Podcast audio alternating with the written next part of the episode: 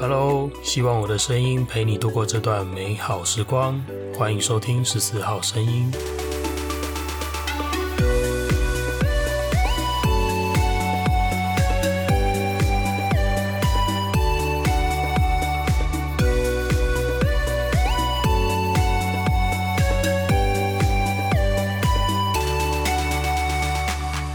嘿又是我，来个简洁有力的闲聊吧。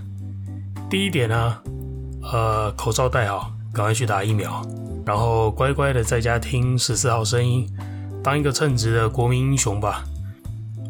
第二点呢，今天来点重口味，因为我又收集到一位朋友的感情遭遇了，而且内容有一些成人话题，还有一些成人心态的部分，我觉得其实很值得跟大家分享，不管你是。性好色啊，爱闲事啊，还是喜欢听故事，想要从别人的感情经验中得到一些学习。那不论你是哪一种人啊，今天的节目内容应该都能让你有些收获。加上另外一点，就是刚好又能接着上一集讲的这个主题，因为上一集刚好讲到爱情观嘛，所以我觉得现在接着这一集聊聊我这位朋友的感情遭遇，蛮合适的。那预告一下，假如你是对于嗯，可能分手炮啊、找炮友啊这种事情，你听了会感到极度不适的，呃，或许是什么你有感情洁癖，或者你是卫道人士，那就在这边先请你回避一下。接下来要讲的内容，说不定，说不定你不会太喜欢了。好，那先来说说今天的主角吧。今天主角是我的这位朋友呢，他我就叫他萝莉塔吧，呃，不过萝莉塔也当然是一个化名，那你也不要想从我的好友名单里面找到这个人，因为我好友名单里面没有人叫做萝莉塔。好，所以大家不用白费力气了，也不用去猜他是谁。OK，那严格来说，这位朋友他也不能算是我的个案，那至少现在还不是。那为什么我会知道他的故事呢？其实只是因为某天我在他的现实动态上面看到他靠北他的前任，于是我就稍微打听了一下，稍微问了一下，关心一下朋友，然后发现他正在经历一段感情挫折，于是我就以朋友的身份陪他闲聊了一下，就听听他的故事嘛，当然也交流了一些彼此的想法。其实我觉得他的故事有蛮多地方值得分享的啊。我觉得不管是拿来给大家当做一个借鉴啊、反思啊，或者是你单纯喜欢听那种闲适的内容、分手炮啊之类的，呃，都好。而且这段故事其实我征得他本人的同意啊，所以才放在这边分享。而且其实蛮有趣的，我一问才惊觉啊，想不到他其实很乐意来当节目的来宾诶。就这一点真的是让我有点蛮意外的，因为毕竟女孩子嘛，然后跟前男友这段关系还藕断丝连啊，保持着这个肉体关系的分手炮这种事情，我觉得毕竟女生对于这件事情，然后至于男生在这个社会上会得到的批判和眼光还是不太一样了，所以我觉得女孩子应该会比较顾虑这件事情。那结果反而不是，他很乐意来节目。不过这边我还是请大家跟萝莉塔都先稍微直服一下，先等我一会儿，我一定会找到一个最完美的时机来帮这个频道、帮这个节目突破一下尺度，然后 feat 这样子的当事人上来当来宾，啊陪大家聊聊这些事情。好的，差不多该进入正题了。你准备好了吗？我们就一起来听听萝莉塔的感情故事吧。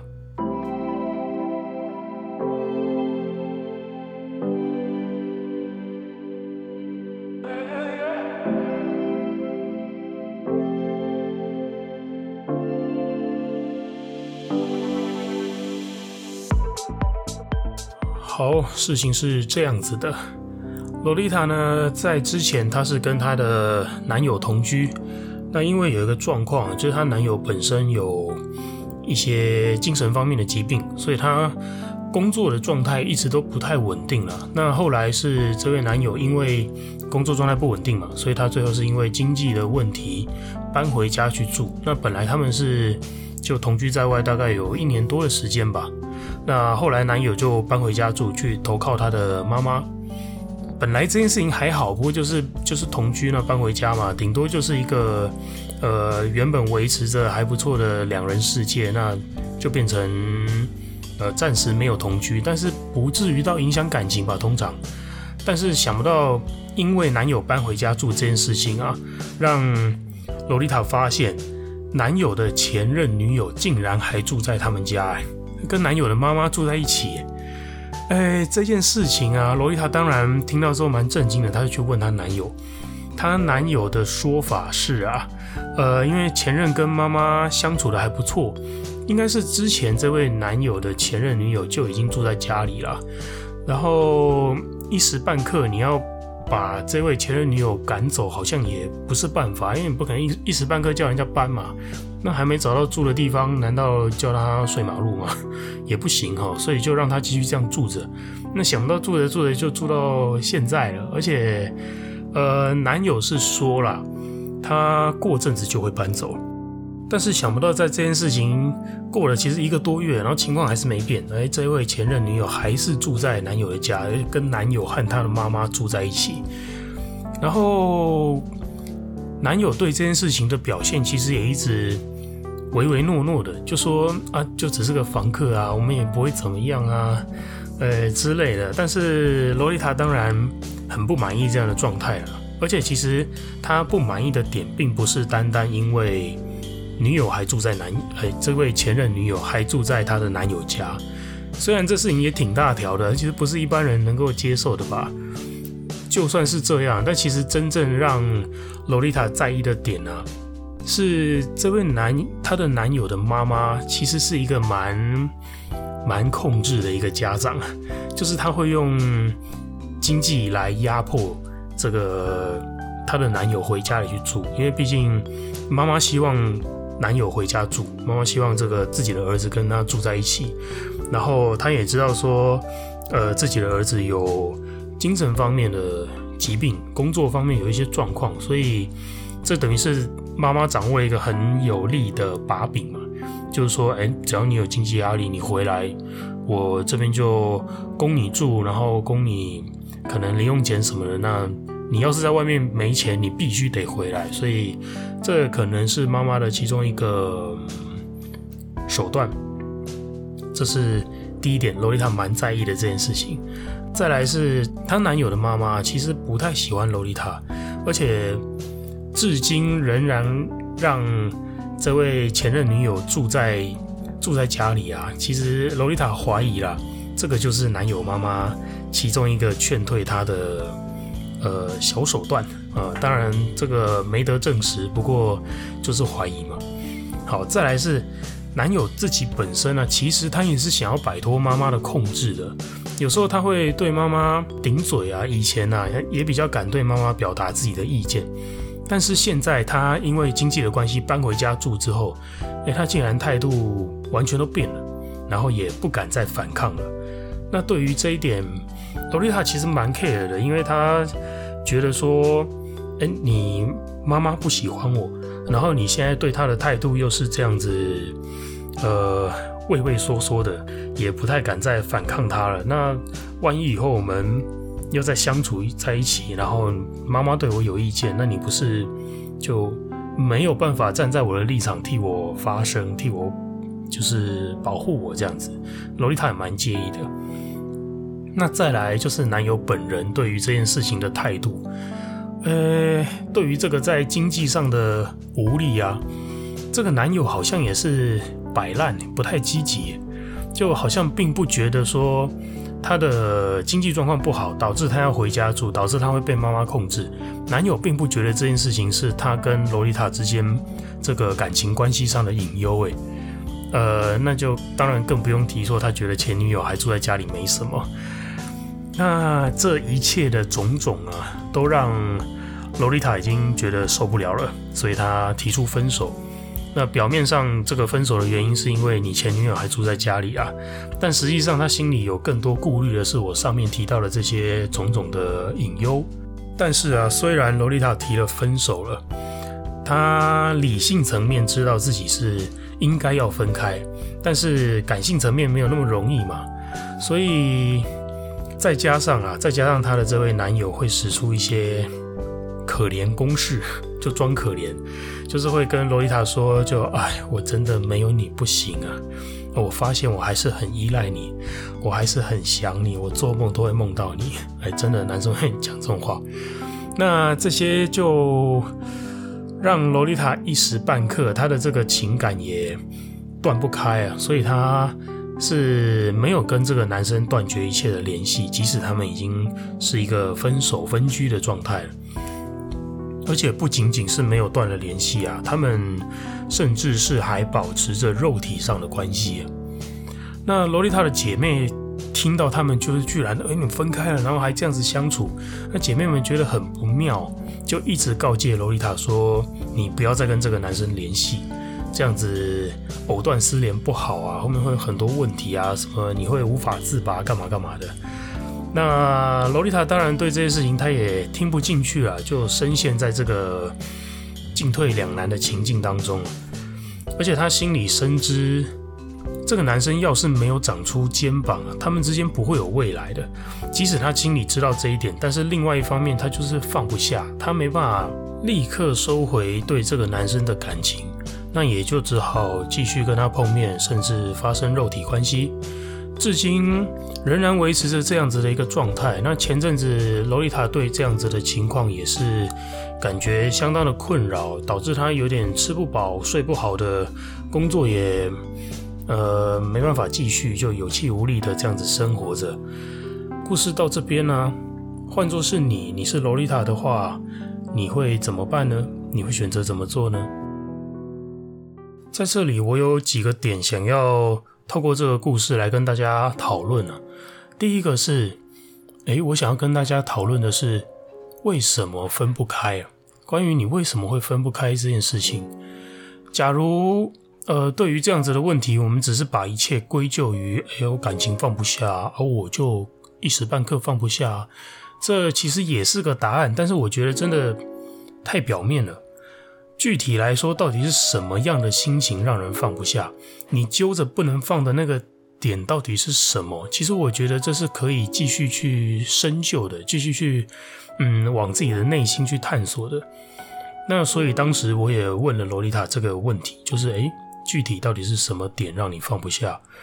那其实我有透过一些交谈发现，哦，萝莉塔说她会忍不住把这个男生想成是自己的一个个案。是一个需要自己帮助的人，那他觉得这种时候放手啊，有一种把人丢弃的感觉，有一种帮忙帮一半的感觉，他觉得这样子不妥不行，而且加上他认为男友的精神疾病跟生活的这个状态啊，并不是一般人能够处理的，至少这件事情应该由他来处理比较好了。不管你说他是比较熟悉这个人，不管你说他是工作能力比男友强。等等的，这些都是萝莉塔觉得由自己来处理才是当前最好的一个人选。那听到这边，你可能也能够理解萝莉塔的状态跟她的想法，你觉得她的想法是有几分道理的吧？但是我发现这中间其实藏着很多的思维上的陷阱，就是如果你没有发现这些的话，你可能也觉得这很合理，然后会让自己越陷越深，无法自拔。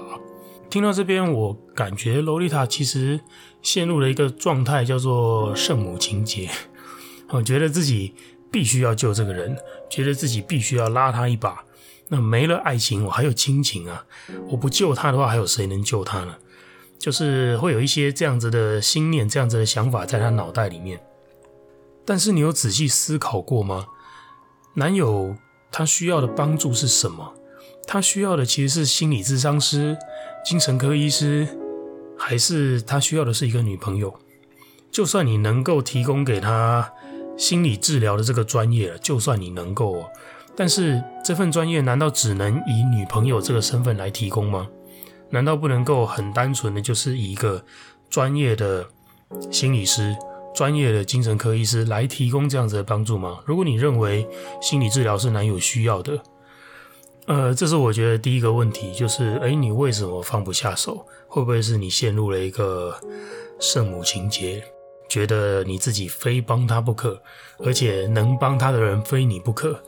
如果陷入这样子的思维，可能很难再，你确实就会变得很难放下了。然后再来啊，就算就算你想要帮助这个人哈，你非常确定这一点，但是接着上面那个问题继续往下延伸了。诶，现在的情况是男友需要帮助，还是你需要帮助他？这件事情不一样诶，他需要帮助是他自己真的觉得他状态不妥，他想要改变，而你去帮助他，你给予这个帮助。但今天，假如他不需要，可是你又继续揪着这一点，然后说我必须要帮助他，诶，那其实是你想要帮助他，不是不一定是他需要诶。为什么我们会觉得这件事情自己非做不可呢？甚至是我们找到了很多理由来支撑自己的这个念头。说我最了解他，说他的情况不一般、不单纯，没人能够比我自己处理得更好了。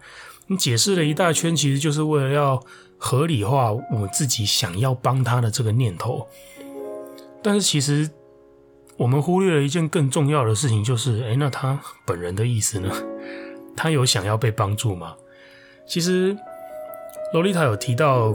在交往期间，她就有一直用各种各样的方法去帮助男友，包括说可能用一些呃沟通牌卡啊，用一些智商技巧啊，用一些塔罗啊等等的身心灵领域的工具啦，想要去帮助这个男友，用各种方法去激励他。当时是有见到一些起色的啊，但是当这个男友回到家里去住之后啊，一切又打回原形了。他又变得要靠安眠药来入睡，那睡到梦跟现实都分不清楚，那醒不来或者不想醒来，就又变回这个样子。那这一切都让洛丽塔感觉，哎、靠啊！我之前的努力都白费了。甚至当我这样问洛丽塔，我问她说：“你觉得你的男友有想要好起来吗？”洛丽塔其实她回答我说：“、其实我也觉得他没有想要帮助自己。”大家听出哪里有问题了吗？大家听出关键在哪了吗？当一个人他就是想要在海中载浮载沉的时候，我们何必硬要拖他上岸呢？那究竟是他想要上岸，还是你想要拉他？假如他这个人就是这样，他想要沉在那个海里面，你还硬要他接受你的帮助，你是不是在强迫人家呢？那我们人为什么会有这样子的心态啊？其实。呃，我们都会这样解释，叫做那、就心有不甘呢、我就不甘心啊。老娘今天就算不跟你复合，我说什么也要把你的毛病都摆平了，我才能放生你。关于这样子的一个心态，在心理学上有一个名词，就是用来解释这样的状态。这个名词叫做蔡格尼效应。这个效应是讲说，人类天生啊就存在着一个办事要有始有终的一个冲动。这是人的本能，就是我办事一定要有始有终，一定要做到结束。透过一个实验呢、在蔡格尼效应里面，透过一个实验去证实哦，人们会更倾向忘记那些自己已经完成的工作，然后去记得那些自己还没完成的，直到这些工作被完成之后，我才会忘记它。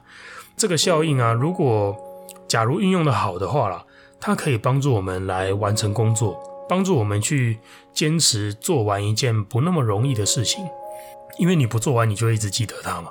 但是如果我们错用了这个蔡格尼效应，它就会变成一种放不下的执念，导致我们对那些无法完成的任务耿耿于怀。那实际上不是不是我们还没完成，是这件任务无法完成。我觉得以上讲的这些事情啊，值得做到自我觉察的点有两个，一个是。我们是不是又不小心强加了自己的意念在他人身上？第二个是，我们是不是不小心错用了蔡格尼效应，让自己的行动受到制约，让自己忘不掉这件无法完成的事情？好，第三点要讨论的叫做分手炮。哎，大家是不是觉得总算等到这个我有兴趣的话题？前面扯那么多，根本我都 我只会在等这个。好，就算是这样也没关系。我现在就来讲讲这个。那我要提出分手炮这一点呢、我要提出就是对于分手的前任还维持肉体关系这件事情，其实我并不是要，并不是因为我觉得萝莉塔的行为需要检讨，反而是我在跟他讨论了这件事情之后，我发现对于分手后仍然维持肉体关系这件事情啊，我认为萝莉塔的心态其实是相对健康的。那反而我觉得这也很值得跟大家分享。那我要先说，接下来的内容啊，不一定会得到大多数人的认同，可能你听了也会觉得很冲突，会觉得我在攻三小，你们这些道德崩坏、性观念沦丧的渣男渣女，少在这边妖言惑众。我要号召我的三叔公大姨妈来抵制你，来挞伐你。呃，OK fine，你快去吧，我等你。如果你真的这样想的话，在你出发的同时，我还是要把我的 论点给讲完。啊，反正思想是自由的嘛，我就还是可以表达吧。那如果听了不舒服，你可以随时切掉也没关系，我也没有一定要说服你。好。呃，萝莉塔跟我提到这件事情的时候啊，她有向我表达几个点，我觉得很关键了。如果没有这些心态，如果没有他表达的这些点的话，我觉得分手炮这件事情就会变得一个不太妥当的行为。但是，即使我这边说不太妥当啊，并不是在道德上我不能接受这件事情，而是我说的不太妥当是说，诶，如果没有这些相对健康的心态的话。那对于他治疗自己的这个情伤，治疗自己的这个伤口来说，可能会没有帮助，甚至还可能会是反效果。好，那对于分手炮这个事情，维持肉体关系这样子的一个行为啊，萝莉塔的说法是，他觉得要找到一个身体上契合的对象，其实不太容易，而且对于彼此的身体也有一个习惯了，毕竟相处过嘛，交往过，而且又同居，见了面还是会有吸引力啊。就还是会维持这样的关系。那再来，萝莉塔她其实很清楚这个男生的核心问题，就是关于这个没有肩膀啊、妈宝啊这一类的问题。如果这些核心问题不解决的话，他们之间是没有复合空间的。所以今天。呃，洛丽塔维持肉体关系，并不是要用自己的肉体去交换这个男生的情感，她纯粹就是想要让自己在疗伤的这段时间好过一点而已。哪怕就是心里已经在难过了，但是生理上如果还要忍着的话，那其实就双重打击啊，蛮可怜的吧？可能你会说。那你可以找别人啊，你为什么非要找一个刚分手的前任？这个选项不好。或者是你会说，你可以自己解决啊，你可以用情趣用品啊。呃，我觉得这些都对，这些都合理，这也都是考量。但首先呢，我觉得关于对于你可以找别人这件事情啦，在现在这个时期，我觉得开发新对象的风险其实是相对高的，比起以前啊。第一个当然就是疫情嘛，第二个就是万一。开发了一个新对象，然后发现没有旧的好用，那你不是白开了吗？然后还可能会惹上一些衍生的问题啊。所以那不如既然旧的确定好用，那你就继续用着啊。嗯，如果你的心态是健康的，那何尝不可？再来啊，关于你可以自己解决啊，你可以用情趣用品啊什么的。哎，其实我要说，萝莉塔现在的心态不就是这样吗？这个男生对她而言就是一根情趣用品啊。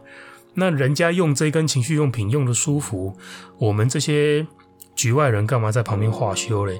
干嘛还要特地跑去跟萝莉塔说？哦，万一你爱上这根按摩棒怎么办？你万一离不开这根按摩棒怎么办？你将会遇得到下一根按摩棒吗？你这样下一根很想要跟你认真相处的时候，你不觉得对人家很不公平吗？诸如此类等等的。哦，拜托啊，你们会不会管太多？说白了。人家爱用哪一根按摩棒，那是人家的事情啊。况且人家又没犯罪，又没染病。今天这根按摩棒也不是一用了就绑定在你身上，那个时间还没到不能换，有这种事情吗？没有吧，它不是绑定的啊。所以此时此刻，一个有生理需求的人去寻求自己的管道解决，他既没有害到自己，也没有妨碍别人。到底有什么理由我们要去挞伐他？有什么理由我们要去阻止他？而且这一段时间使用这一根情趣用品啊，跟你接下来能不能进入下一段恋情，或者是你进入下一段恋情之后要不要用心，要不要动真情，这根本完全不会受到影响啊。关键就是萝莉塔她本人的心态嘛，这。她本来就不是企图用肉体去挽留对方，她没有对这件事情抱持着任何错误而且高风险的期待，她就只是解决自己的生理需求而已。这是我觉得她心态健康而且安全的地方了。那我们这些局外人，人家都这样了，你就还是少管人家闲事吧，不要阻止人家用情趣用品，然后你自己又端不出更好用、更舒服的给人家，那你不是白白叫人家忍着吗？受苦的又不是你，你不觉得？嗯，讲这样的话，给这样的建议，其实蛮不负责任的。